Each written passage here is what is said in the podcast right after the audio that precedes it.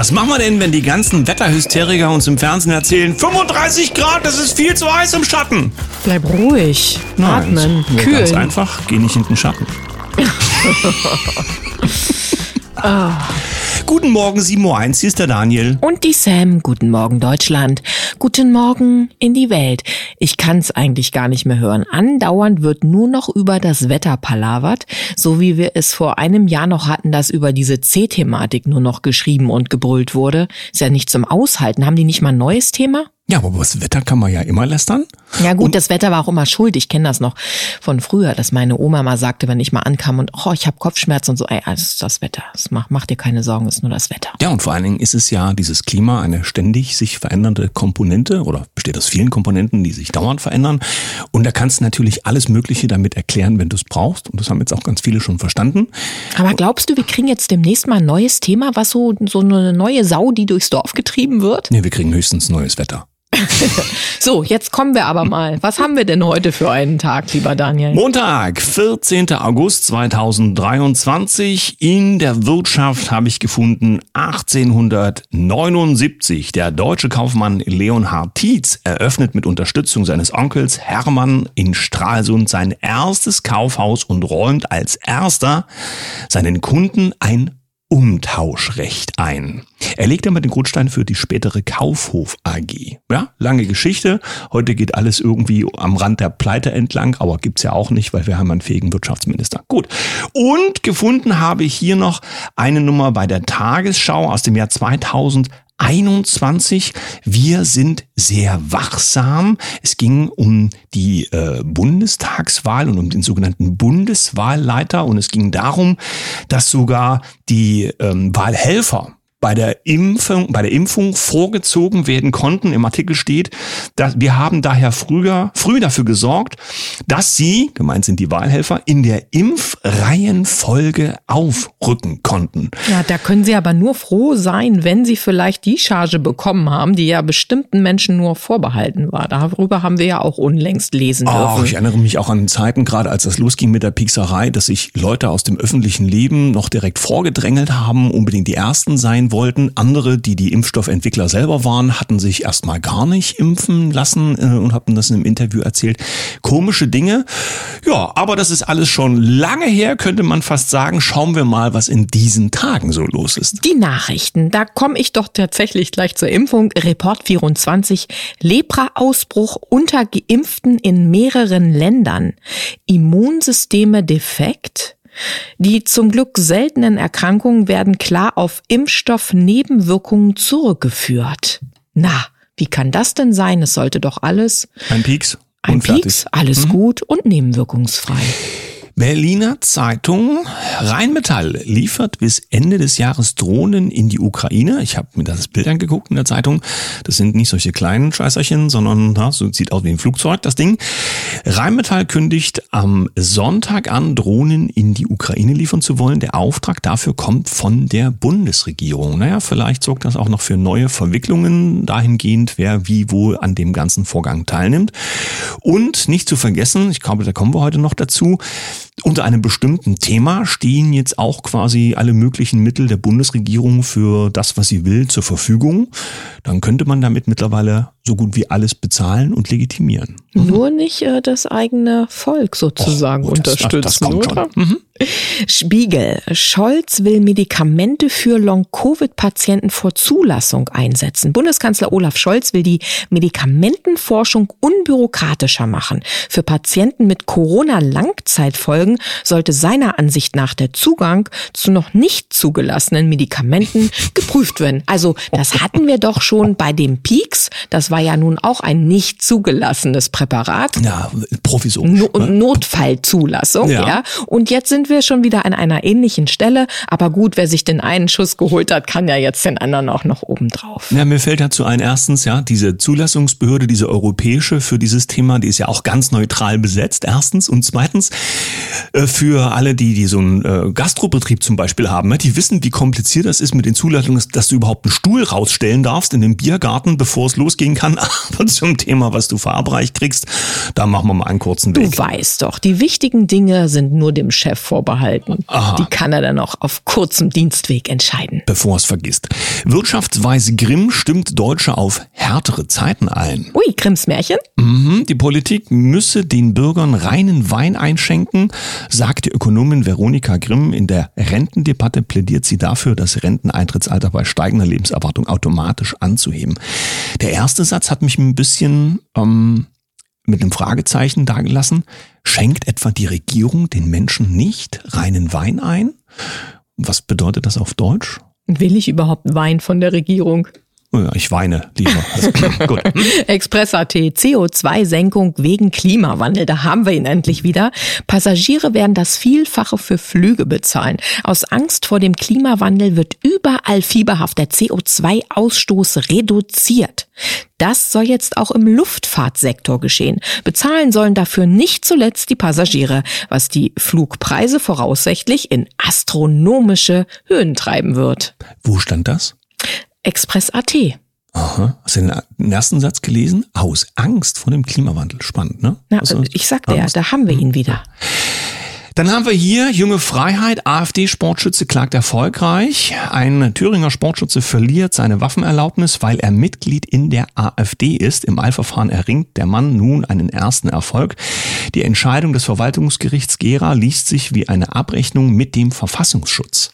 Da hat man vielleicht schon wieder ein bisschen Sorge, dass so ein Richter eventuell Besuch bekommt, weil das hatten wir ja in Weimar zum Thema Corona.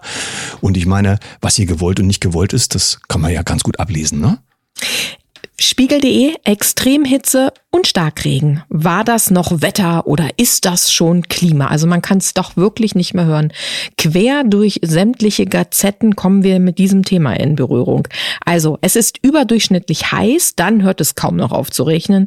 Viele Menschen haben den Eindruck, solch ein Extremwetter wie im Juli habe es früher nicht gegeben. Zum Glück, Achtung, Klimaforscher kennen die Fakten.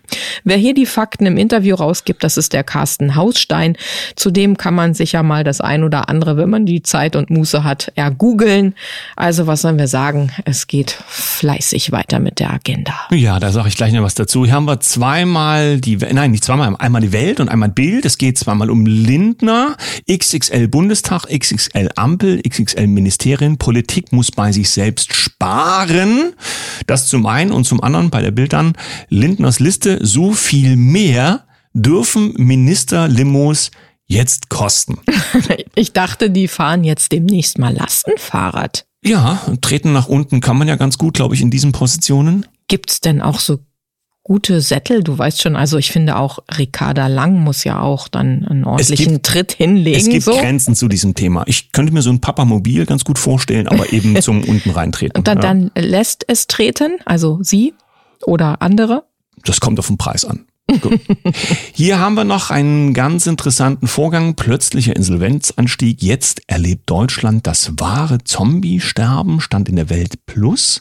Fast ein Viertel mehr Unternehmensinsolvenzen als im Vorjahr stehen in der Juli-Statistik. Nein, das ist ja widersprüchlich zu Herrn Habecks Aussagen. Ob der, kurz nochmal nachdenken ob der Herr Habeck den Menschen nicht reinen Wein eingeschenkt hat. Ah, da schließt sich dein Kreis heute, Daniel. Ich freue mich.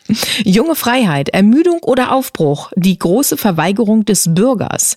Ähm, ich sehe auf einem Bild, das muss ich dazu sagen, eine Hauswand, die hier in diesem Artikel abfotografiert wurde. Auf dieser Hauswand steht Preise runter oder es knallt. Mit dem Misstrauen gegenüber dem Staat wächst auch die Wut der Bürger. Doch für eine Kurskorrektur braucht es neben Erregung auch politische Substanz. Ja, die fehlt ja aus meiner Sicht an vielen Ecken und Enden. Ich spüre aber auch, dass so ein Brodeln gerade im Feld ist. Die Menschen haben keine Lust mehr auf das, was sie da gezeigt und gespielt bekommen. Dann haben wir hier nochmal unsere Lieblingsbesorgte für Inlandssicherheit und Demokratie. Kampf gegen Clankriminalität. Feser will Beweislastumkehr prüfen. Die Berliner Innensenatorin hat eine Beweislastumkehr im Kampf gegen Clankriminalität gefordert. Damit müssten Verdächtige darlegen, dass sie Vermögen legal erworben haben.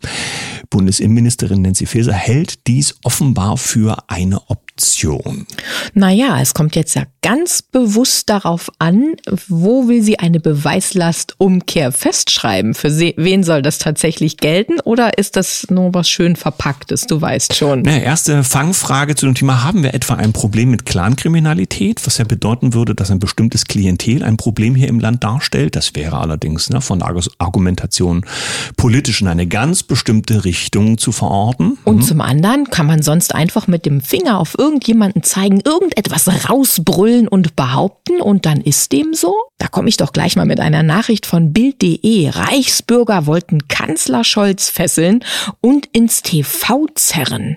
Da gab es doch äh, diese Gruppe um den Prinz Reuß. Und so sagt die Frau Feser hier, wir haben starke Sicherheitsbehörden, die unsere Demokratie gegen gefährliche Verfassungsfeinde schützen. Aha. Das zeigen die umfassenden Ermittlungen gegen das bisher größte mutmaßliche Terrornetzwerk von Reichsbürgern. Wir werden diese harte Gangart auch weiter fortsetzen, bis wir militante Reichsbürgerstrukturen vollständig offengelegt und zerschlagen haben. Ui, Danke, mit, Frau Feser. Ja, mit Nord Stream 2 haben die dann auch was zu tun, oder? Ich frage und deswegen ein bisschen. Ich frage nur für einen Freund. Schmunzeln, weil zu dem, was du gerade erzählt hast, ja, es klingt ja quasi wie ein Werbetext dass dazu es aktuell eine Nachricht gibt, äh, die wir beim Kulturstudio gesehen haben. Danke, Micha. Der NDR hat also aktuell wohl geschrieben, Warnung vor staatlicher Handlungsunfähigkeit. Das passt also ganz ausgezeichnet zu der gerade gemachten Ansage.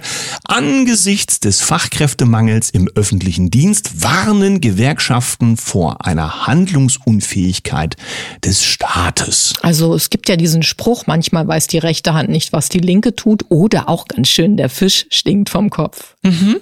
Gut. Kommen wir zum zweiten Teil der Sendung. Ja. Heute Diese Woche, ja, willst du es verraten? Wissensreise. Was sind deine Themen? Ja, wir sind tatsächlich am Wochenende mal neugierig gewesen und haben in den Bewusst-Kongress reingehört und ich bin dann auf ganz, ganz interessante Referenten gestoßen und habe mir gedacht, oh, ich würde so gerne wissen, was die Gäste unserer Kaffeetafel als ihre Lieblingsthemen empfinden und dazu meine ich nicht bezogen auf den Bewusst-Kongress, sondern ganz grundsätzlich. Was ist es, was euch beschäftigt? Wo habt ihr euch in der letzten Zeit mal richtig reingelesen, reingearbeitet, tief gegraben oder noch viel besser, seid in die Handlung gekommen? Ja, und so wollen wir diese Woche natürlich natürlich auch total gerne inspiriert von euren Impulsen durch die Woche reiten. Ja, aber so ein Kongress, der spiegelt ja auch ein, zumindest ein großes Stück weit die Themen wider, die die Menschen in diesen Zeiten interessieren. Und so sind also einige Themen bei uns aufgetaucht, wo wir gesagt haben, darüber sollten wir uns in dieser Woche mal dringend unterhalten. Na, ich bin gestern gestolpert über die Antlitzanalyse, finde das ein ganz, ganz spannendes Feld. Selber habe ich mich ja vor vielen Jahren auch schon als Körpertherapeutin auf den Weg gemacht. Ja, du bist ja so eine richtige Persönlichkeitsdetektivin geworden. naja, es hilft halt schon, wenn man zumindest sich selber erkennen kann. Und bei dem Handwerkszeug, was ich mitbekommen habe, war natürlich die primäre oder der primäre Gedanke, dass ich mich eben selber erkennen kann, entsprechend in meiner Familie gut sein kann, für das Miteinander harmonisierend wirken kann, aber der, der nette Nebeneffekt, ich kann Menschen lesen, ja, durchaus. Aber was bedeutet dann Antlitzanalyse allgemein? Ist das, äh, der, ähm, das beschreibt das denselben Umstand wie Gesicht lesen? Oder ist das dann schon wieder was anderes? Und was genau beinhaltet das denn jetzt? Weil ich kenne den einen oder anderen Vortrag, wo Leute, die früher zum Beispiel mal beim FBI gearbeitet haben, den Menschen erklären, woran man zum Beispiel erkennen kann, wenn jemand schwindelt. Nein, das ist das quasi auch Mimiklesen, keine Frage. Das gehört zum Gesichtlesen dazu. Da gibt's ja auch ganz tolle Experten. Also ich bin bitteschön in diesem Bereich keine Expertin.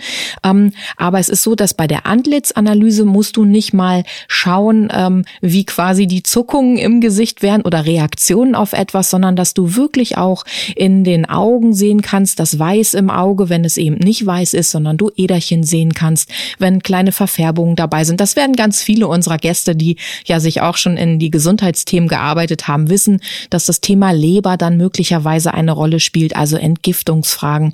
Das, was ich in meiner Ausbildung gemacht habe, ging über das Gesicht hinaus. Da ging es darum, den Menschen tatsächlich in seinem ganzen Auftritt lesen zu können.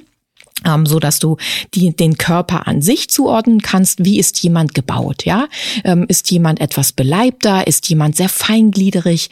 Ähm, wie ist im Gesicht beispielsweise die Muskulatur? Hat ist da ein starker Kiefer oder sind es große Augen? Sind es eher kleinere Augen? Wo sind Linien und und ähm, so viele Fragen? Ja, sind mhm. es tatsächlich. Also das ist dann schon natürlich wieder bezogen aufs Gesicht, aber dann auch, wie ist der Gang von jemanden? Um, ähm, ja, aber was hat denn das dann alles zu sagen? Das hat eine Menge zu sagen. Ich kann über deine m, Bewegung und deinen ganzen Erscheinungsapparat sozusagen in deine Psyche kommen und kann dir erzählen, warum du heute beispielsweise so motiviert am Mikrofon bist und warum du bestimmte Dinge nicht so gerne machst. Und das kann ich über deinen Körper schon lesen. Ich kann dir sagen, welche welche Organverbindungen dahinter stehen und wo du vielleicht äh, in, in bestimmten Themen mal ein bisschen hinschauen sollst. Aber wenn das zum Beispiel ja auch was mit Gesundheit zu tun hat, dann fragt ja, man immer. sich ja auch, warum ist es dann nicht so, dass diese Analysen dafür hergenommen werden, um zu schauen, wo klemmt's denn bei jemandem und wie kann man ja, sich anbahnende körperliche Probleme damit eventuell erstmal grundsätzlich vermeiden oder b im Nachgang dann in irgendeiner Form damit besser umgehen, als nur eine Chemiepille da reinzustopfen. Naja, das, das werden sie ja. Und es ist, glaube ich, auch gerade unsere Aufgabe, auch über die alternativen Medien, diese Themen immer noch weiter weiter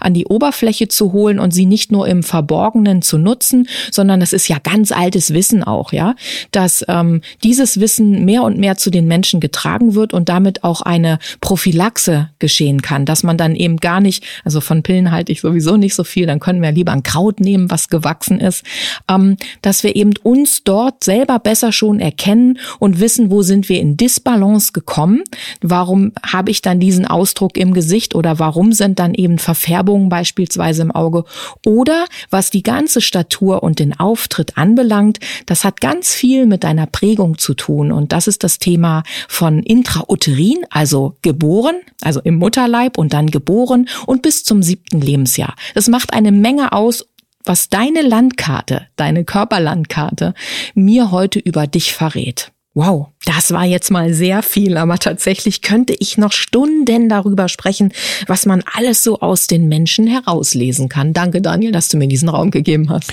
Wissensreise, was sind deine Themen? Darum geht's in dieser Woche und wir wollen natürlich eben auch von euch wissen, was eure Themen sind in dieser Zeit. Womit beschäftigt ihr euch? Was sind die neuen wichtigen Erkenntnisse, die euch interessieren? Denn dann können wir das in dieser Woche mit aufnehmen. Übrigens, wenn du so gut Gesicht lesen kannst, lies doch mal in meinem Gesicht, worauf ich jetzt Appetit habe. Schokoladenkuchen, Daniel. Spitze! Wir wünschen euch einen wunderbaren Start in die Woche. Mit einem Lächeln. Bis morgen. Tschüss.